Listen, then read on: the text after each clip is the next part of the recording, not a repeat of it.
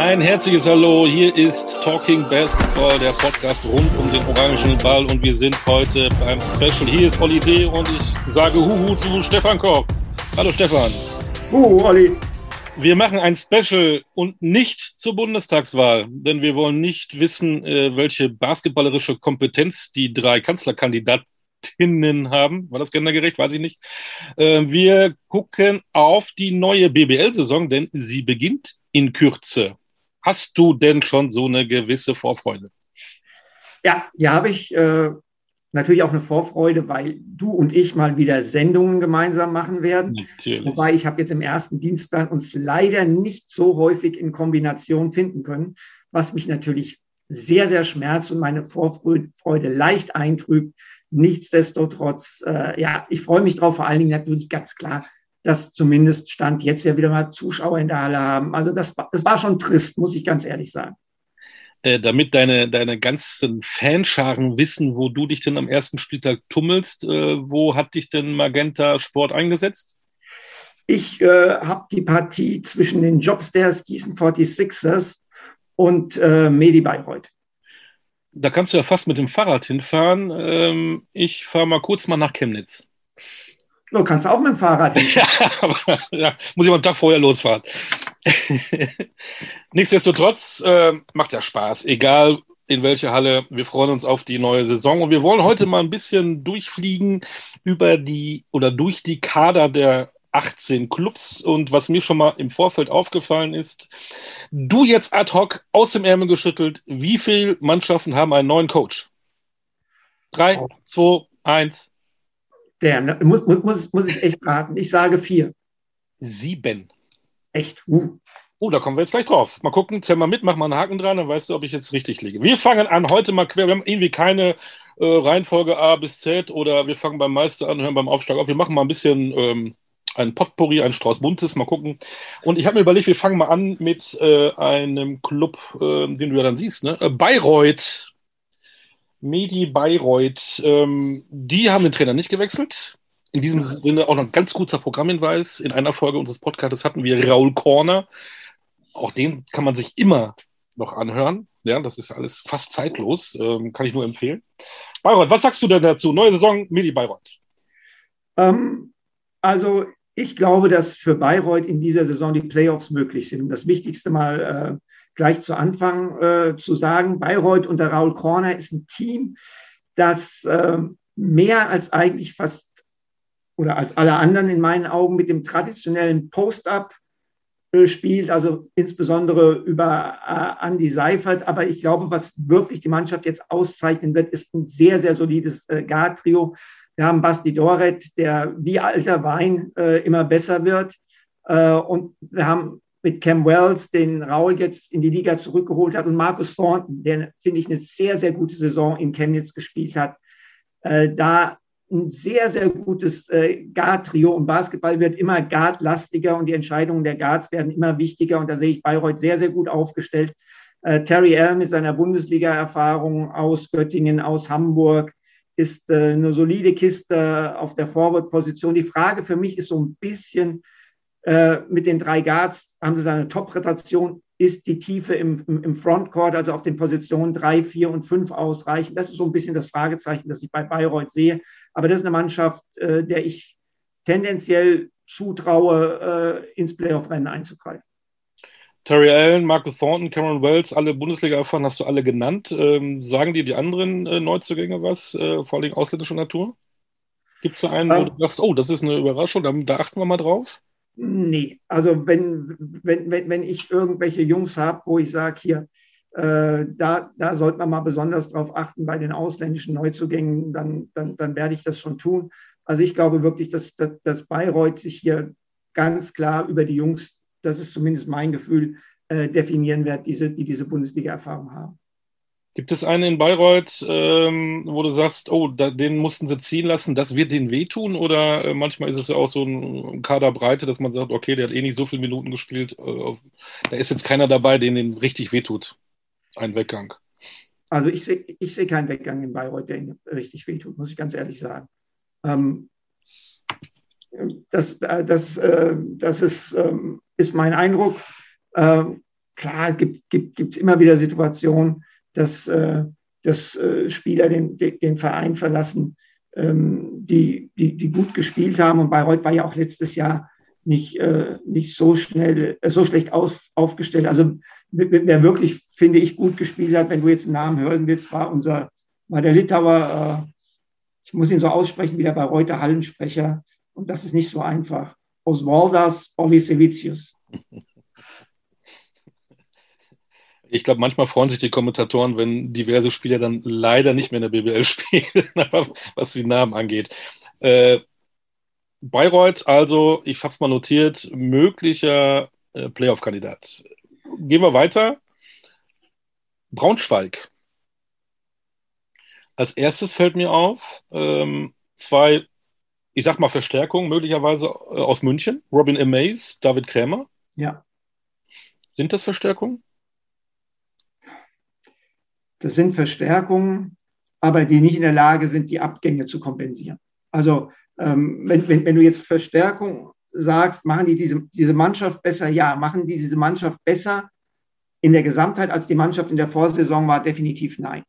Ich glaube, äh, man muss sehen, was die beiden leisten können, insbesondere David Krämer, der in München jetzt wirklich kein Bein auf den Boden bekommen hat und als deutsche Flügelzange muss diese Zange sehr kräftig zupacken, dass, dass, äh, dass die Löwen erfolgreich äh, sein wollen, insbesondere im Scoring. Viele sagen ja, naja, äh, schaut auf Luke van Sloten, da ist jetzt der große Durchbruch fällig. Da wäre ich sehr vorsichtig. Der ist immer noch ein Teenager, der ist 19, den sollte man nicht mit Erwartungen überfrachten. Wenn du jetzt sagst, Amaze und David Krämer, dann gucke ich mal, was ist dafür gegangen. James Robinson war ganz, ganz wichtig für die Mannschaft. Aber auf der anderen Seite sage ich jetzt mal, ähm, was ist denn an deutschen Spielern gegangen? Karim Jallo, Lukas Meissner, Gavin Schilling. Nee, das ist äh, für mich weniger als letztes Jahr. Äh, und ich, ich, ich, ich sehe da äh, zu viele Fragezeichen um die, die Braunschweiger, die letztes Jahr am Ende Neunter waren, äh, auch nur annähernd so weit oben einzusortieren. Im Gegenteil, äh, aktuell sind es nur vier Ausländer, glaube ich, und äh, das beim schwächeren deutschen Kern. Für mich wird das eng dieses Jahr in Braunschweig. Mit einem neuen Coach mit einem neuen Coach, mit äh, Jesus Ramirez, der sicherlich ein guter Coach ist, ähm, der aber sicherlich auch eine Situation jetzt äh, in Braunschweig hat, die, ähm, die nicht leicht sein wird. Wie gesagt, also ich, Bayreuth und Braunschweig waren letztes Jahr Tabellennachbarn. Bei Bayreuth sehe ich das eher ein bisschen äh, nach oben gehen.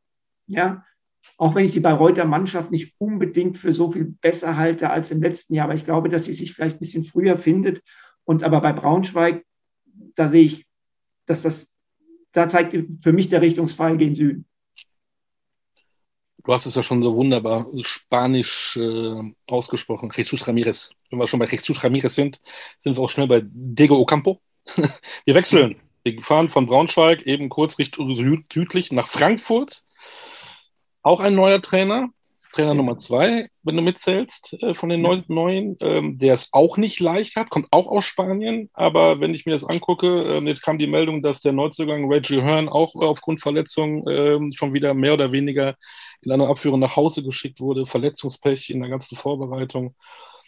Puh, also eine, eine Vorbereitung, eine optimale Vorbereitung sieht in meinen Augen ja dann doch ganz anders aus. Wie siehst du das?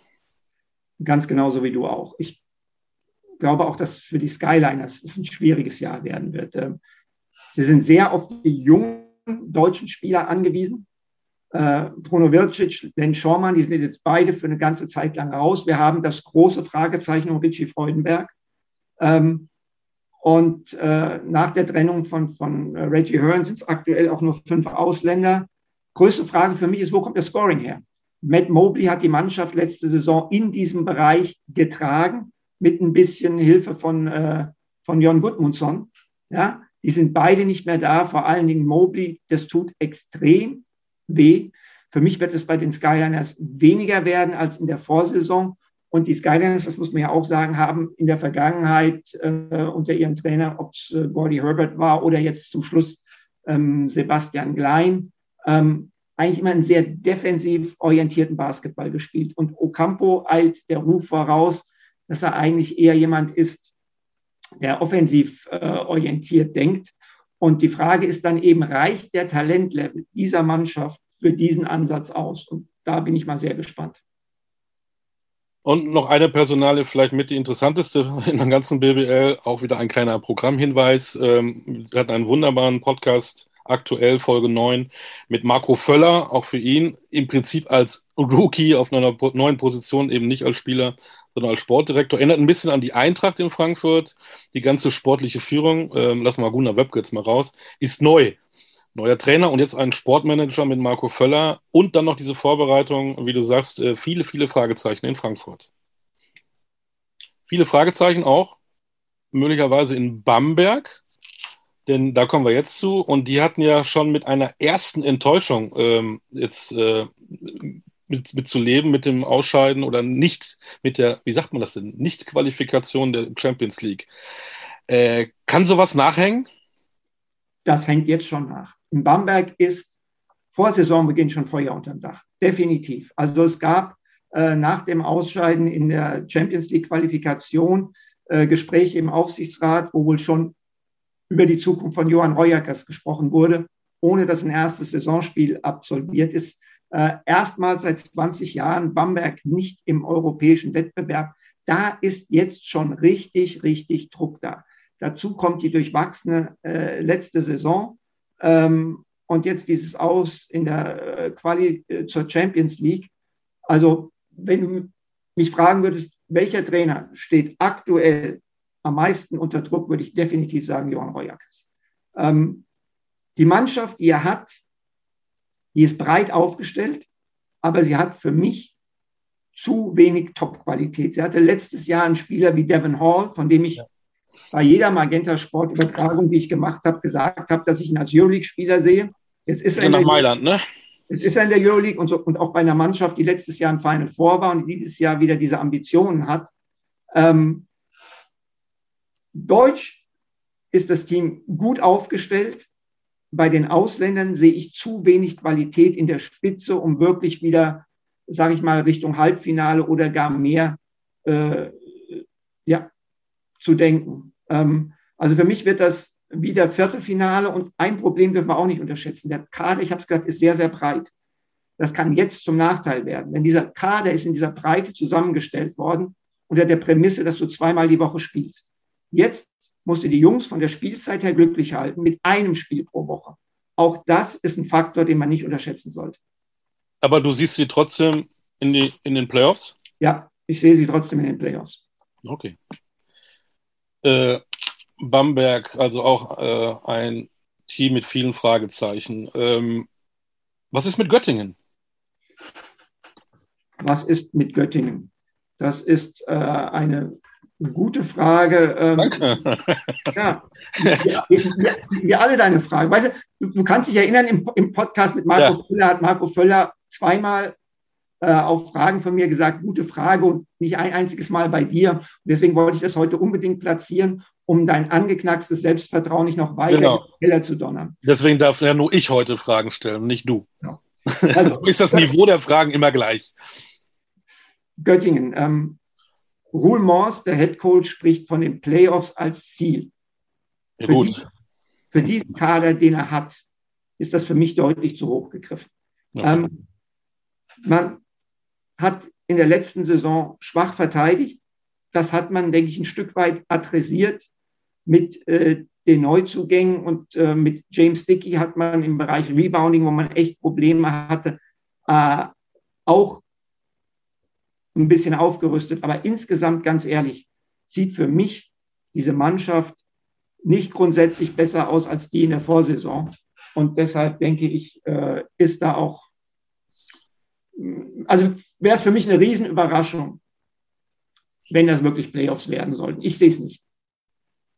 Wenn du das Wort Überraschung äh, in den Mund nimmst, kann man ja in der letzten Saison durchaus sagen, dass die Hamburg Towers äh, eine Überraschung waren, die sich sehr gut präsentiert ja. haben. Äh, ja. Darf ich wieder einen Programmhinweis machen? Wir hatten ja auch äh, letzte Saison den Geschäftsführer Marvin Willerby bei uns, war auch sehr, sehr gut. Ähm, Ich weiß aber hab nicht mehr im Kopf, wie seine ähm, zweiten Namen waren. Das waren irgendwelche afrikanischen Namen, die konnte ich mir nicht merken. Umso mehr, liebe ähm, Hörer und Hörerinnen, da nochmal reinhören und, und, mitschreiben. Ich weiß es nicht mehr. Marvin Willoughby hat auch wieder was getan, hat. Äh, da, da, da, möchte ich auch noch was sagen. Entschuldigung, Olli, dass ich unterbreche. Natürlich. Fakt ist ja, dass der Wikipedia-Eintrag von Marvin Willoughby um seine weiteren Vornamen nach unserem Podcast ergänzt wurde und, glaube ich, auch unser Podcast als Quelle dort bei Wikipedia genannt wird. Und jetzt darfst du weitermachen, Entschuldigung. Ja, da sind wir sehr stolz drauf. Jetzt möchte ich aber nicht, dass alle Hörer jetzt Wikipedia nach, nachblättern no und lesen. Nein, sie sollten doch den Podcast hören. Deswegen. Ne, ähm, wir bleiben mal. Ähm, Lukas Meissner ist jetzt bei den Towers zum Beispiel auch einer, der gut hatte nicht so eine gute Saison, war ja auch lange verletzt, weil er hat gewechselt. Wer ist für dich dann noch? Tess Hendricks kennen wir ja auch noch aus, außer BBL-Zeit. Wer ist dann noch interessant bei den ähm, Wechseln? Robin Christen kommt aus Fechter. Und dann die Herren Brown und Brown.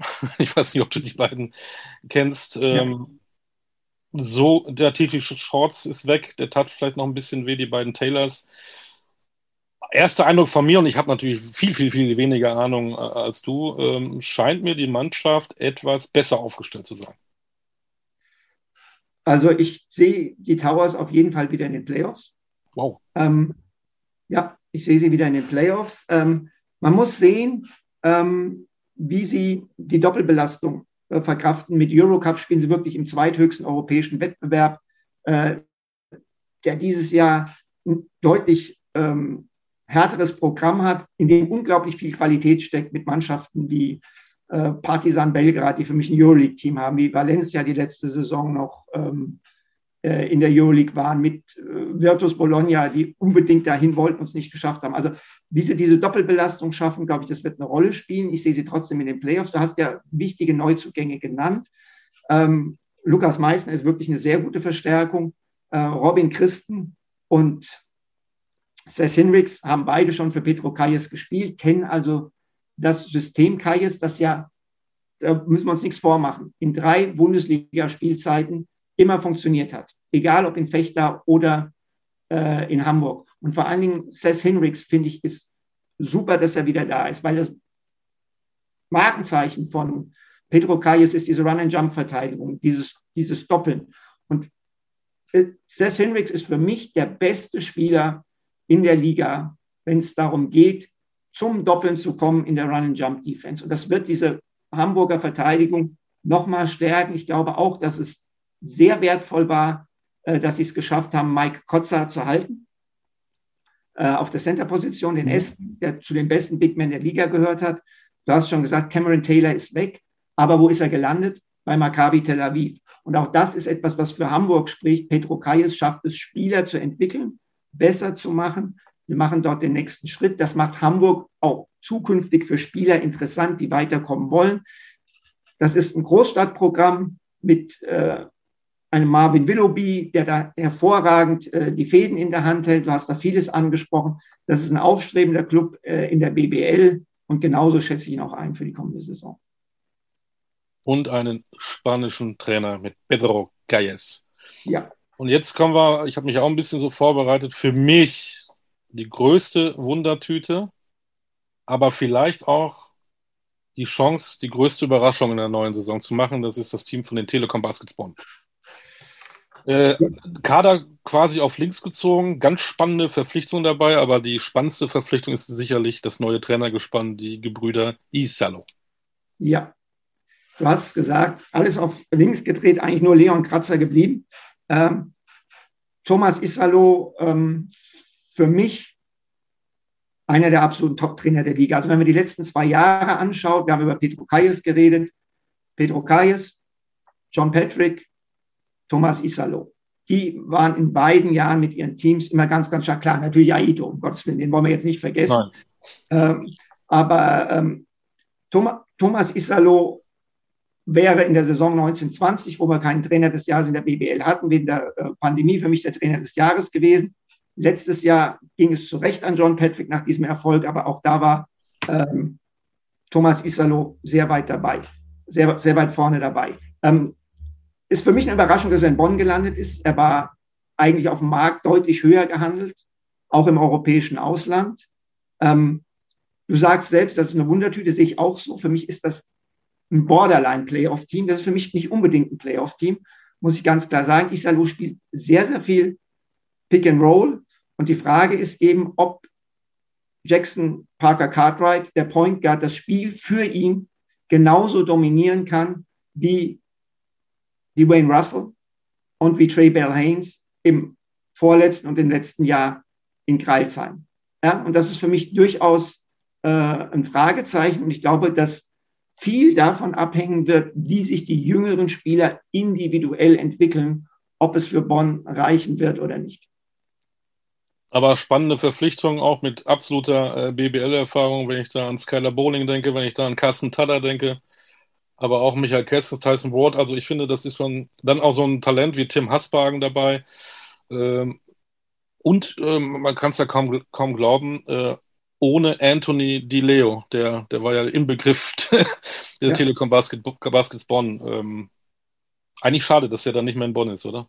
Ja, also TJ Di Leo war auch ein absoluter Sympathieträger, jemand, den ich auch immer gerne im Interview hatte, der gute Sachen äh, gesagt hat. Ähm, er, ist, er ist nicht mehr da. Du hast gesagt, du hast auch die Neuverpflichtungen auch genannt zum Teil. Michael Kessens, Kratzer und Kessens auf den Center-Positionen. Damit kannst du nicht so spielen, wie du mit Boggy in Kreilsheim gespielt hast, mit dem du einfach Pick and Pop spielen konntest, der das Feld weit gemacht hat. Äh, hier hast du zwei Jungs, die rollen müssen. Ja, ähm, vielleicht kann ein Kessens noch äh, auf den Pocket Pass gehen. Ja, aber Kratzer musst du den ganzen Weg äh, zum Korb schicken. Und ja, das, äh, das wird eine, wie du gesagt hast, äh, interessante Kiste. Und auch Tada und Bolin sind will jetzt niemandem hier zu nahe treten, aber sind auch nicht Spieler, ähm, sag ich mal, die noch große Sprünge machen werden. Die haben eher ihren Karrierezenit wahrscheinlich schon hinter sich. Das heißt, wenn du jetzt dich festlegen müsstest, eher Platz 8 oder eher Platz 9? Ach komm, Olli. Playoffs ja. oder Playoffs oder dann doch nicht? Hm. Ah, das ist fies von dir. Ja. Dann, dann, dann eher doch nicht. Eher doch nicht, okay. Aber echt super schwer. Eher doch, dann wahrscheinlich ähm, die Jungs aus Ulm. Ja. Die haben den Trainer behalten und haben äh, zwei ganz spannende deutsche Spieler verpflichtet mit Philipp Herkenhoff und Karim Jallo. Auch zwei äh, Energizer, sag ich mal, mit immer, die mit ihrer Einstellung immer vorangehen und immer ihre Teams in Braunschweig und Fechter auch echt getragen haben. Wir haben bei Hamburg gesagt, das ist ein tolles Projekt für die Liga, das ist Ulm auch. Also ähm, mit diesem Orange Campus gibt es da tolle Möglichkeiten. Du hast die, die Spieler genannt, äh, Karim Jallo, wenn er sich im Sommer nicht verletzt hätte. Aus meiner Sicht jemand, der mit nach Tokio gegangen wäre. Äh, Philipp Herkenhoff, äh, auch noch ein, ein, junger Spieler, sogar noch zwei Jahre jünger als Jallo. Ähm, da wächst wirklich was für die Zukunft. Da hast du Spieler, die Entwicklungspotenzial haben und trotzdem sich schon einbringen können. Und dann hast du eben noch einen äh, Fedor Sugic, äh, der ja gerade mal 18 geworden ist und der wahrscheinlich, immer schwer zu sagen, aber wahrscheinlich nach Kilian Hayes der nächste junge Spieler sein wird, äh, den die Ulmer Richtung NBA bringen. Und ähm, ich, ich, ich hole jetzt einfach mal weiter aus, ohne dass du eine nächste Frage stellst, was ich zu Ulm denke. Sie haben ja auch drei Spieler mit NBA-Vergangenheit. Ja, das musst du ja auch sagen. Äh, mit äh, Semi Christen, mit Jaron Blossingame und vor allen Dingen eben mit Cristiano Feliciano. Der hat äh, 34 Millionen in den letzten sechs Jahren verdient und der kommt nach Ulm. Und das ist ein Arbeiter. Das ist kein Typ, der sagt, hey, ich bin aus der NBA, ich gehe es jetzt mal halblang an. Der sprintet in jeder Transition zurück der gibt in jedem Training Vollgas. Ähm, das, das ist eine super, äh, super spannende Angelegenheit. Und die haben bislang ja auch erst fünf Ausländer. Das heißt, die können nochmal nachverpflichten. Klar haben sie ihre Big Three aus der Vorsaison verloren. Copain, Obst, Ossetkowski. Für mich aber eine Mannschaft Playoffs und ich glaube auch wieder Halbfinale. Und international im Eurocup auch unterwegs, deswegen auch ein etwas breiterer Kader. Auch, auch, auch Eurocup, genau. Genauso wie die, wie die Hamburger, die zweite deutsche Mannschaft äh, im Eurocup neben, neben den, den Towers, ja. Ein bisschen traurig bin ich, weil das, das gebe ich auch offen zu, dass einer meiner Lieblingsspieler war, dass Ossetkowski nicht mehr in der Liga ist. Den habe ich immer gerne gesehen, falls sich das interessiert. Nein, interessiert mich nicht. Okay, dann sage ich es nicht. Ähm, mein erster Besuch, habe ich ja gesagt, ähm, in der neuen Liga ist am ersten Spieltag der Besuch in Chemnitz. Mhm. Ähm, der große alte Mann Franz Messenet wartet auf mich.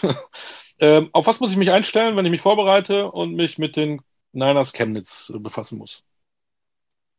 Zunächst mal musst du dich mit dem Klischee befassen, die zweite Saison ist immer die schwerste. Mhm. Damit befasst du dich mal zuerst. Mache ich. Äh, ansonsten äh, schreibe ich dir deinen Ablaufplan, wie immer. ja, wie immer. und, äh, und, und, dann schauen wir mal. Also, äh, also Chemnitz hat eine tolle erste Saison gespielt. Nicht nur wegen des Klassenerhalts, sondern ich fand auch die Art und Weise, wie er geschafft wurde. Da waren Spiele dabei, wo sie Top-Teams geschlagen haben und auch wirklich sehr, sehr schönen, ansehnlichen Basketball gespielt haben. Also da ist sicherlich auch ein äh, Lob an, an Head Coach Rodrigo Pastore fällig. Ähm, sie haben es geschafft, ihr Eigengewächs Jonas Richter und Niklas Wimberg als Nationalspieler zu halten. Sehr, sehr wichtig, deutsche Qualität zu haben. Nelson Weidemann dazu bekommen, finde ich, ist eine solide, gute deutsche äh, Addition.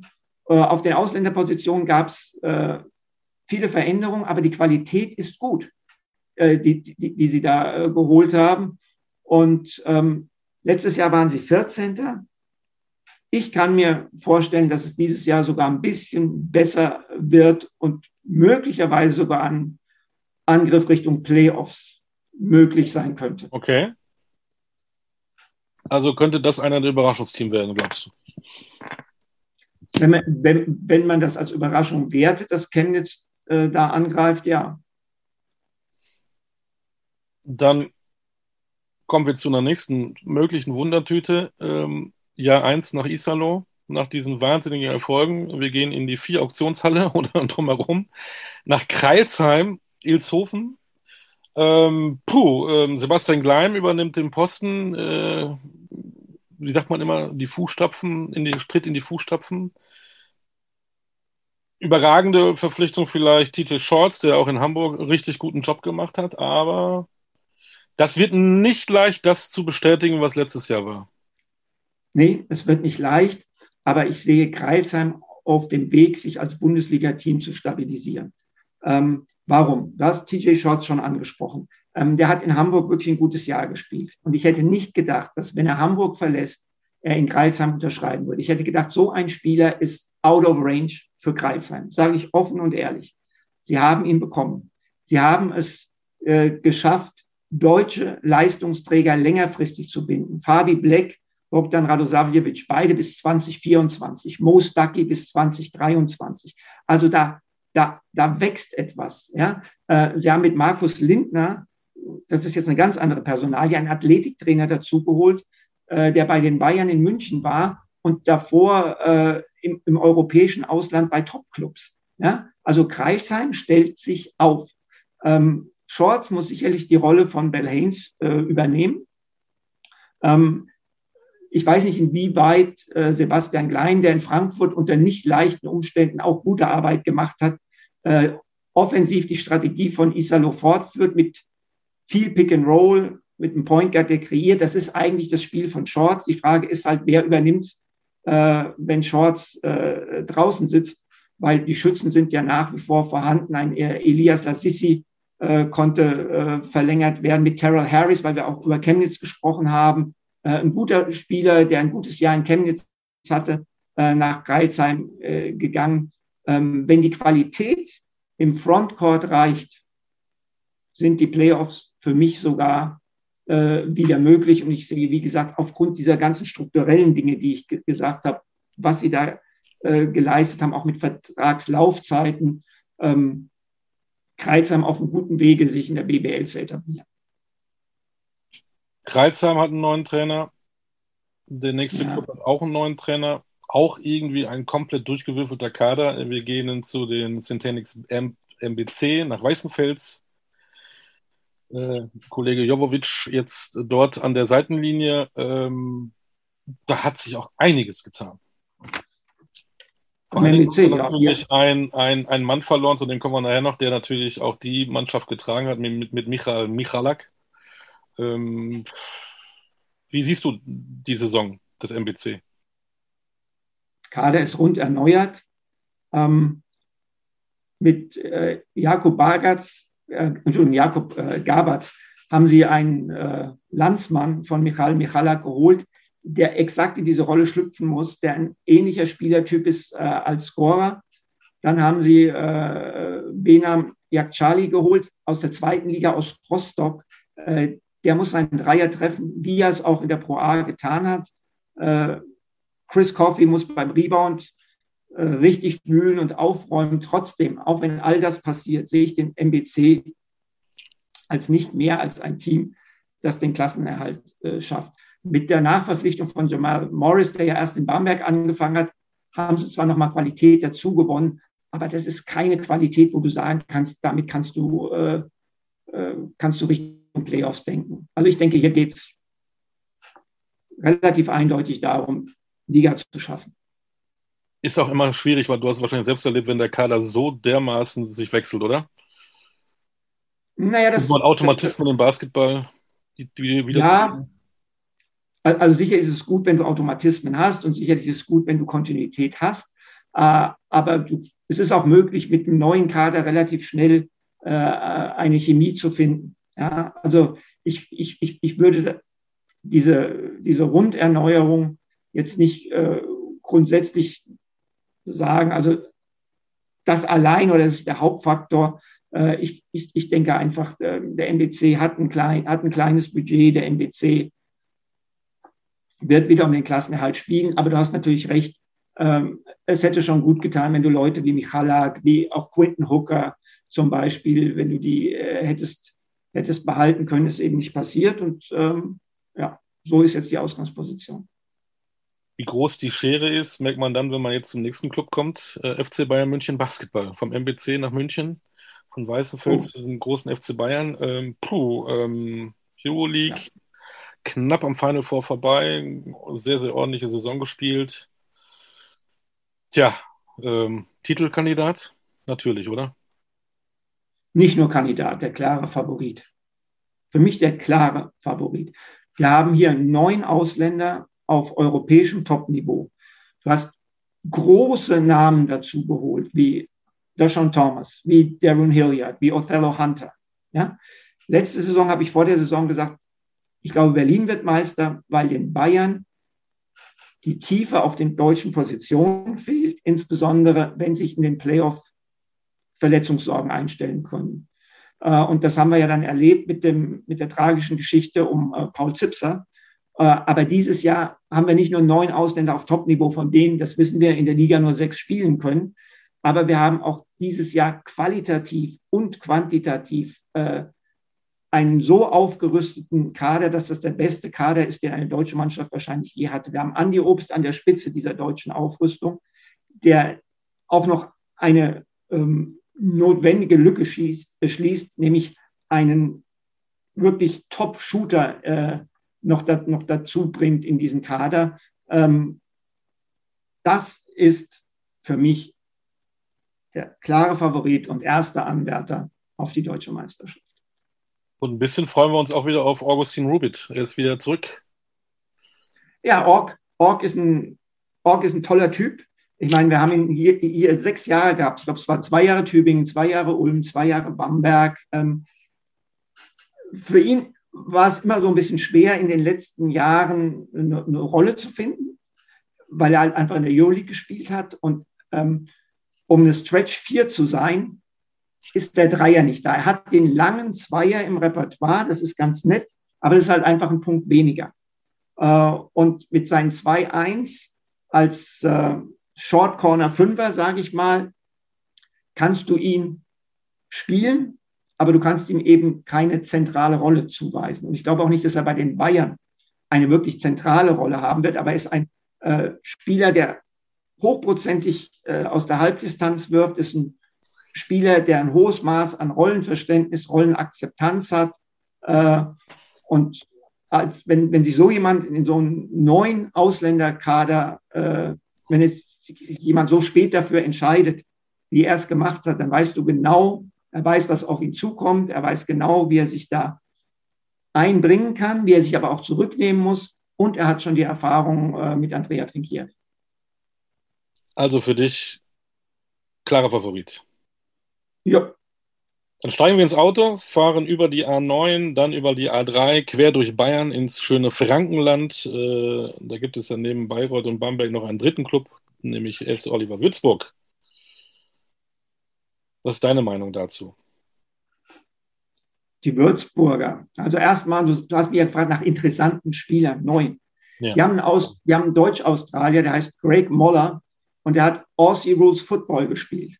Und äh, das ja, die ist eine Sportarten, Mannschaftssportarten der Welt, ne? Genau. Und ich bin mal sehr gespannt, äh, wie sehr dieser Greg Moller zupacken wird. Ähm, ansonsten, sie haben echt einen interessanten, eine interessante Kaderzusammenstellung. Sie haben äh, Daisy Rodriguez aus, äh, aus Ludwigsburg geholt, ja. von, von, dem ich denke, dass er eine konstantere Rolle bekommen wird als in Ludwigsburg. Äh, William Buford bringt Erfahrung mit. Und ansonsten haben sie eben auch zwei sehr interessante Südamerikaner. Sie haben mit äh, Luciano Parodi einen Uruguayer auf der Point Guard Position, äh, der die letzten Jahre in Brasilien unterwegs war. Ähm, und sie haben einen chilenischen Center, äh, Nicolas Cavajo, der letzte Saison MVP in Bulgarien war. Das ist jetzt sicherlich nicht die stärkste Liga in Europa, aber es ist trotzdem nee. was, was. Also das ist, das, ist ein, das ist ein sehr buntes Team. Und äh, ich glaube, da ist bei Bonn von Wundertüte gesprochen, würde ich hier auch machen. Ich sehe die auch so ein bisschen als Wundertüte und erwarte die eigentlich im Niemandsland der Tabelle. Also nicht gut genug, um Richtung Playoffs zu kommen, aber zu gut, um in den Abstiegskampf zu geraten. Äh, nicht im Niemandsland der Tabelle. Ich versuche, ich, ich glaube, dass es für dich auch wieder ein Playoff-Kandidat ist. Ähm, die Mannschaft aus Oldenburg. Ja, die Mannschaft aus Oldenburg ist. Wir haben eben diesen, diesen Topscorer aus, aus, äh, vom MBC geholt, Michal Michalak. Ich sage das immer so gerne, Michal Michalak. Ähm, das ist einfach ein wunderbarer Name.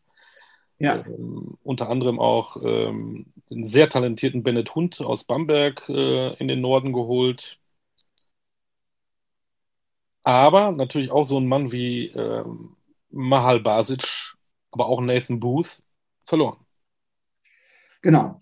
Und das ist ein radikaler Schnitt.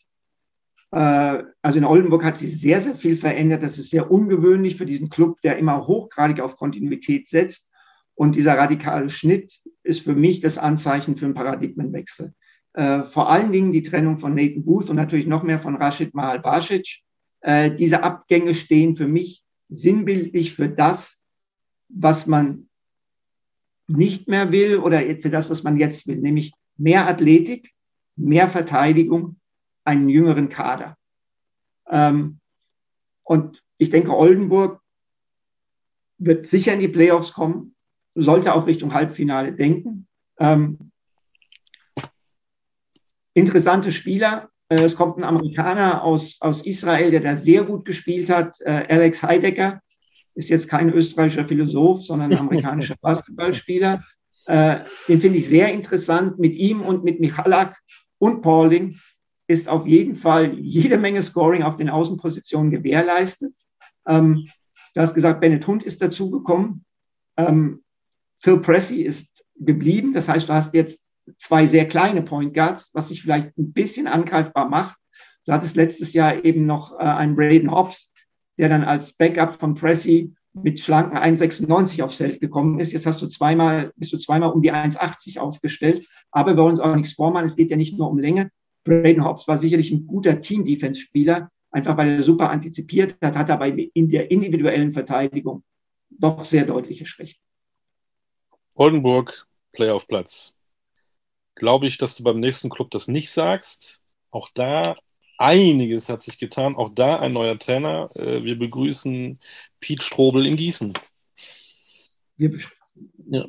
Und nicht nur also ich, denke, ich denke, es wird besser als im Vorjahr. Piet Strobel hat äh, in Braunschweig denke ich, äh, gute Arbeit gemacht. Das haben alle gesehen, haben alle auch anerkannt. Ähm, tja, was ist mit Gießen? John Bryant ist mit gutem, sprich relativ niedrigem Gewicht in die Vorbereitung gegangen, äh, aber hat da bislang äh, eigentlich kaum gespielt. Äh, aufgrund von irgendwelchen gesundheitlichen Problemen. Kian Anderson ist zurückgekommen. Mhm. Ähm, der hat mir bislang zu brav agiert in dieser Vorbereitung. Äh, und das macht mir so ein bisschen Sorgen, weil nach der Saison 1920 in Göttingen, wo er ja sehr stark war, hat er letzte Spielzeit in Ungarn auch schon schwächere Statistiken aufgelegt. Frage ist, proved er sich ein für die Saison oder geht nicht mehr? Ich, ich, ich sage das ganz bewusst, weil ich mit dem Spieler auch mal so eine Erfahrung hatte. Als ich Tyrese Rice im ersten Jahr hatte, wusste ich, ich habe eine Rakete. Aber in der Vorbereitung hat er nicht wie eine Rakete gespielt bis wir wirklich in die letzten Vorbereitungsspiele gegangen sind und die Saison näher kam. Und da hat er immer mehr Gas gegeben und ist immer mehr dahin gekommen, ähm, wo, wir, wo, wo wir ihn sehen wollten. Vielleicht ist es bei Anderson äh, genauso. Ich glaube, dass insgesamt die Qualität der Ausländer in Gießen, äh, vor allem auch mit Nuni Omot, das ist ein interessanter Power Forward, ausreichend ist für den Klassenerhalt. Ähm, aber die ganz großen Sprünge nach oben sehe ich nicht. Okay. Wie weit gehen die Sprünge von Alba Berlin? Man kann ja gar nicht mehr höher springen. Nee, und ich habe schon gesagt, die Bayern haben sich deutlich verbessert und Alba ist erstmal schwächer aufgestellt als in der Vorsaison. Haben aber den MVP der Saison geholt mit Jalen Smith, ne? Dazu, dann sage ich zuerst was zu Jalen Smith. Mach das ja? mal. Gut. Sehr gerne. Also, Jalen Smith ist MVP der letzten Saison gewesen und trotzdem umgeben ihn ein paar Fragezeichen. Ähm, er war ja lange in Europa für Top-Clubs offiziell interessant. Es wurde immer gemunkelt, geht er zu diesem Euroleague-Team, geht er zu jedem Euroleague-Team. Äh, er ist beim Euroleague-Team jetzt gelandet, aber eben in Deutschland. Die Frage, die sich um Jalen Smith stellt, auf diesem allerhöchsten Niveau, ist die Frage, ist er ein Point Guard? Hat er dafür genug Speed? Ist er ein Shooting Guard? Wirft er dafür gut genug? Eigentlich wäre seine perfekte Rolle für ein Euroleague-Team für mich der erste Guard von der Bank. Ähm, in Berlin muss er da deutlich mehr leisten. Ähm, er hat das in der letzten Saison gezeigt und er hat es auch jetzt nochmal im Sommer gezeigt. Er hat nämlich eine wirklich gute NBA Summer League gespielt. Ja, und ich glaube, das hat vielleicht so den einen oder anderen Skeptiker, der vorher in der Euroleague sich nicht so ganz an ihn rangetraut hat, vielleicht nochmal darüber nachdenken lassen, da hätte ich ihn vielleicht nicht nehmen sollen. Jetzt ist er auf jeden Fall in Berlin. Da sind auf der Point Guard Position Peyton Siever und Jason Granger weg. Dafür ist jetzt er da und dafür ist äh, Tamir Platt da, ein sehr, sehr guter Passgeber, aber jemand, bei dem man sich fragen muss, schafft er es athletisch auf diesem höchsten Niveau? So, dann hast du Nils Giffey weg, nicht ersetzt als deutscher Spieler. Große Chance für Luis Olindi. Ja, äh, und der Abgang von Simone von Tecchio tut extrem weh. Äh, er hat im Sommer mit der italienischen Nationalmannschaft nochmal bewiesen, was der für einen Riesensprung gemacht hat. Äh, mit Sussmann kommt jetzt wirklich ein guter Allround-Basketballer, äh, aber der ist erst einmal im Vergleich zu Fontecchio, zumindest jetzt für die erste Saison, ein Downgrade. Und deswegen sage ich für Berlin Platz zwei. Das ist das absolut Wahrscheinlichste. Sehr schade, dass der große Coach äh, Aito nicht mehr, nicht mehr da ist, der wirklich auch ähm, seine Spuren in der BWL hinterlassen hat. Jetzt kommt dann der nächste Spanier danach, Israel González, äh, sein Assistant Coach. Ähm, geht das nahtlos in einem Über? Er hat es ja auch teilweise bewiesen, als Aito äh, aus Krankheitsgründen mal nicht dabei war, hat das ja dann auch wirklich hervorragend gelöst, auch zu diesen Corona-Zeiten. Ähm, Ändert sich da was? Ja, es wird sich was ändern. Also ich glaube, den größten Fehler, den Israel González machen könnte, wäre Aito eins zu eins zu kopieren. Das hat er auch schon nicht in der Zeit gemacht, wo er auf der Bank saß. Er äh, hat da zum Beispiel ein bisschen anderes Auszeitenmanagement äh, äh, an den Tag gelegt als Aito. Und er wird auch sicherlich sportlich und spielerisch die ein oder andere Note setzen und setzen müssen. Ähm, es ist sehr schade, dass Aito nicht mehr da ist, ähm, aber ich glaube, Alba hat eine konsequente Entscheidung getroffen mit, mit äh, Israel González. Und also Israel González selbst hat ja auch gesagt, Erfolg definiert sich nicht unbedingt nur über Ergebnisse, sondern Erfolg ist auch Entwicklung. Und bei Aito hat es ja auch lange gedauert, bis die ergebnismäßigen Erfolge äh, da waren. Wir erinnern uns, wie viele Finals hat er in den ersten, äh, in den ersten zwei Jahren verloren? Fünf. Hat, glaube ich, zweimal das Finale um die deutsche Meisterschaft verloren, zweimal das Pokalfinale und das Eurocup-Finale. Ja? Und deswegen glaube glaub ich, wird niemand in Berlin jetzt irgendwie Israel González ergebnismäßig unter Druck setzen, du musst einen Titel gewinnen oder sonst irgendwas. Zumal, wie gesagt, auch äh, die, der Unterschied der Kader zwischen Berlin und München relativ eindeutig ist in diesem Jahr. Übrigens habe ich da noch einen netten Programmhinweis, denn kurz äh, nach Ende der letzten Saison hatten wir Marco Baldi im Podcast. Auch heute noch absolut hörenswert, obwohl du dabei warst. Ähm. Ich versuche immer es zu vermiesen und du bist dann so stark, dass es irgendwie trotzdem ein gutes Ergebnis gibt. Ähm, aber du kannst ja noch aufsteigen, ähm, so wie Heidelberg, war eine, eine Wahnsinnsüberleitung, also ich sollte vielleicht Gottschalk beerben. Ähm, die MLP Academics Heidelberg sind nach über 30 Jahren wieder in der ersten Liga. Was können wir denn von denen erwarten? Da kann es ja eigentlich nur Klassenerhalt heißen, oder? Als ja. Besetzung. Ist es überhaupt, überhaupt schaffbar? Du hast ja die anderen Clubs, du hast ja kaum bei einem gesagt, oh, das wird ganz schwer. Bei MBC ein bisschen. Gießen siehst, du stärker ein. Ähm, ich habe gesagt, für Braunschweig wird es eng. Für Braunschweig wird es eng. Hast du, ja, okay. Was ist mit Heidelberg? Manchmal hat man ja so Clubs, die irgendwo aufsteigen, die, die, die spielen sich in so einen Rausch, die holen auf einmal Punkte zu Beginn einer Saison, mit denen man gar nicht rechnen konnte. Und auf einmal haben sie so viele Punkte, dass sie fast gar nicht mehr absteigen können. Kann sowas auch in Heidelberg passieren? dass die schon relativ früh den Klassenerhalt sicher haben, glaube ich nicht. Ich glaube, dass für Heidelberg äh, möglich ist, drin zu bleiben. Mittlerweile glaube ich dass Für mich waren sie lange Zeit Abstiegskandidat Nummer eins, weil sie sehr lange auf dem Transfermarkt nicht tätig geworden sind. Jetzt haben sie mit äh, Rob, Rob, äh, Rob Lowry und mit äh, Calvin Martin noch wirklich zweimal gut zugepackt. Ähm, Fragezeichen ist für mich äh, die Center-Position. Äh, Osage ist noch sehr, sehr roh und äh, Hayden als Backup grenzwertig. Das heißt, Pracker Chapman, der letztes Jahr in Würzburg war, äh, wird vielleicht auf die fünf müssen, aber der, der spielt nicht gerne innen und vor allem reboundet der nicht. Ähm, ich denke, Backcourt ist wirklich ordentlich mit, äh, mit, äh, mit Lowry, den haben wir schon angesprochen, mit Shaili, der die letzten Jahre immer in der zweiten Liga ein Topspieler war. Es ist ein Spieler, den ich sehr mag, äh, der scoren kann, der das aber sehr im Rhythmus der Mannschaft macht, der nicht überdreht. Äh, und ähm, mit äh, Jordan Geist, der letztes Jahr auch in der zweiten Liga gespielt hat, ein Mann äh, mit einem guten Händchen. Das sind alles keine Bundesliga-Top-Akteure. Ähm, das wird für die Heidelberger äh, schwierig. Aber mit Lowry und Martin sehe ich eine Möglichkeit. Vor diesen zwei späten Verpflichtungen hätte ich sie erst gar nicht gesehen. Nichtsdestotrotz, wir freuen uns sehr auf diesen traditionellen Spielort Heidelberg, definitiv. Ja. Und dann ähm, die letzte, der letzte Club, äh, die Mannschaft, die uns in der, in der Regular Season richtig, richtig äh, Freude gemacht hat, die MAP Riesen Ludwigsburg mit äh, John Patrick an, an der Seitenlinie. Auch da, wie immer in der Vorbereitung, es kommen Spieler, aber die gehen auch gleich wieder, aus welchen Gründen auch immer. Das ist äh, John Patrick-like. Das ist ja nichts Neues. Ähm, können die denn wieder so eine Saison spielen? So großartige Veränderungen. Aber gut, McLean, äh, Smith weg. Ähm, so großartige Veränderungen, ja, gab es dann nicht, oder? Ja, aber ich. Obwohl das natürlich schon Qualität, die da verloren geht. Auch Barry Brown Jr. darf man sicherlich auch nochmal dazu nennen.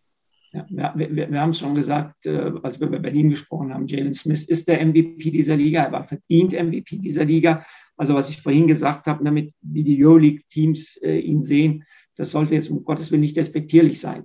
Er hat eine super, super Saison gespielt und ich mag diesen Spieler auch sehr, weil er einfach beide Enden des Feldes spielt, offensiv und defensiv. Und er ist auch ein sehr, sehr guter Typ, wenn du seine Körpersprache siehst, wie er mit den Mannschaftskameraden interagiert. Also der wird auf jeden Fall fehlen. Ähm, wenn du fragst, können die nochmal so eine Saison hinlegen?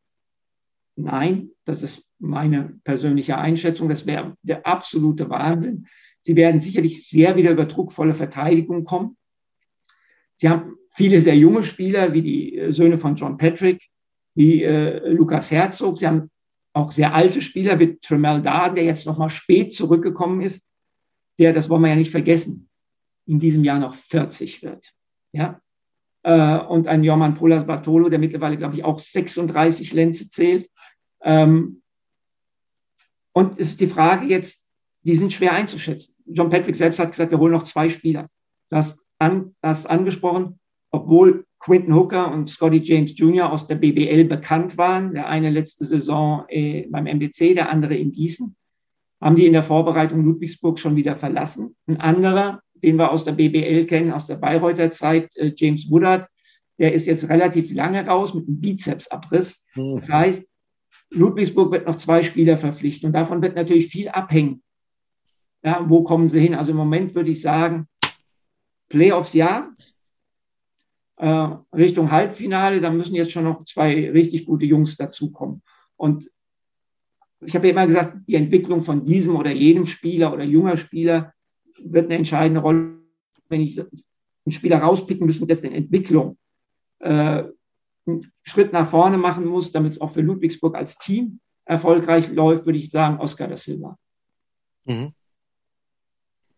So, wir sind durch, haben alle 18 äh, Clubs mal mehr oder weniger unter die Lupe genommen. Ähm, ich habe festgestellt, dass du, wenn du dich festlegen müsstest, Heidelberg wohl leider wieder als Absteiger siehst.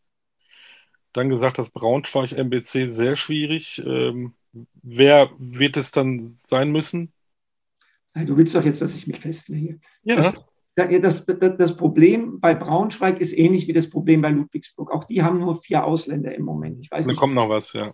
Ob, ich weiß nicht, ob da noch mal was kommt. Ja? Ähm, es, es, ist, es, ist nicht, es ist nicht einfach, es ist nicht einfach zu sagen. Und außerdem weißt du selbst, ähm, vielleicht gibt es ja gar keine zwei Absteiger. Wir hatten letzte Saison ja auch nur ja. einen. Mhm. Äh, wenn, wenn, Leverkusen äh, in der Pro A wieder so weit marschiert, ich glaube auch, dass die dieses Jahr äh, das Aufstiegsrecht nicht wahrnehmen würden. Ist auch nicht schön zu sagen, die steigen ab, das macht keinen Spaß. Ähm, Playoff-Plätze hast du äh, neun im Übrigen. Bei dir gibt es neun Playoff-Plätze mit. Nee, nee, ich habe ich hab gesagt, die haben Chancen. Dann liest, dann liest mir vor, wen ich habe und dann nehme ich einen raus. Ja, Ludwigsburg, Berlin, Oldenburg, Bayern, Kreilsheim, Ulm, Hamburg, Bamberg und Bayreuth. 3, 2, 1, bitte. Ähm, Kreilsheim, Kreils, Kreilsheim oder Bayreuth fällt raus. Einer von beiden. Okay. Und Meister, hast du dich festgelegt, werden die Bayern. Ja. Ähm, dann die, zum Schluss, ähm, wer wird dann für dich Trainer des Jahres und wer, ja, ich mag dich hier fertig hier, ich weiß das. Oder und auf welchen Spieler müssen wir ganz besonders achten? Wer, wer wird die die Saison möglicherweise prägen? Super. Du bist übrigens mein Trainer des Jahres, brauchst du nicht beantworten. Äh, naja, ich, das, ist, das, äh, das ist auch schwierig. Äh, ne, mit, äh, mit wer wird Trainer des Jahres? Das ist schwer. Ein Spieler, ne, das ist ja so ein bisschen, sag mir mal, wer könnte MVP werden? Also gut, dann sage ich mal, der, der NBA-Brasilianer aus Ulm, Cristiano wie heißt der? Cristiano Feliciano heißt er, glaube ich, ne? Felicio. Feliciano, Feliciano, das war José Feliciano, der, ja, hat, ja. ne, der hat mal was gesungen, äh, irgendwie so ein, so ein Weihnachtslied, komme jetzt gerade nicht drauf, ist ja auch noch viel zu warm draußen. Felicio. Also den merken wir uns mal. Nee, nee, ich glaube, glaub, er heißt Feliciano oder heißt er Echt? Ich meine, ich meine, er ist Felicio. Ist auch egal, wir wissen Ich glaube, glaub, du hast recht. Ich glaube, ich, glaub, ich, glaub, ich habe jetzt jedes Mal Feliciano gesagt. Ja, ja, aber er ist, glaube ich, Felicio. Meine Güte, ist das peinlich. Nein, Corinho. Das ist nicht peinlich. also auf den achten wir. Wir freuen uns sehr, sehr, sehr auf die Saison. Endlich geht's los wieder mit Fans. Hoffentlich bleibt das so. Ich glaube, das ist mit das Wichtigste, auch eine Stimmung in der Halle zu haben. Da gibt es ja ähm, in einigen Hallen, da, da brennt es ja dann wirklich. Da freuen wir uns sehr, sehr drauf. Ich freue mich sehr auf eine Saison mit dir, dass wir alle 14 Tage im Podcast machen. Wir dürfen so viel verraten, dass wir in einer Woche einen ähm, Rekordmann äh, haben werden Äh, es wackelt noch ein bisschen, aber das, da wir, sind, sind wir zuversichtlich und viele, viele interessante Gäste in diesem Podcast. Und auch wenn es eine möglicherweise neue Regierung geben wird, dann am 26.09. werden wir beiden trotzdem den Podcast Talking Basketball durchziehen, nicht wahr? Also es war, war irgendwie nie, stand nie die Frage, dass irgendwie die Bundestagswahl eine Aus, Auswirkung auf unseren Podcast haben sollte. Dann bedanke ich mich beim Basketballminister Stefan Koch. War mir wie immer eine Freude. Natürlich hat mir ein Gast gefehlt heute. Und ich habe die Frage auch nicht gestellt nach deinem zweiten Vornamen. Ich weiß ja, dass du einen tollen Spitznamen hast, der Adler. Und mit deinen Adleraugen wirst du diese Saison natürlich für unseren Talk und für unseren Podcast, Podcast wollte ich schon sagen, Podcast weiter verfolgen. Freue mich drauf, Stefan. Danke, Olli. Ich mich auch. Bis bald. Das war Talking Basketball, der Basketball-Podcast mit einem Special zur neuen Saison. Danke fürs Zuhören und in einer Woche sind wir schon wieder da mit einer regulären Folge, aber bestimmt genauso gut. Alles Gute, bis dann. Ciao.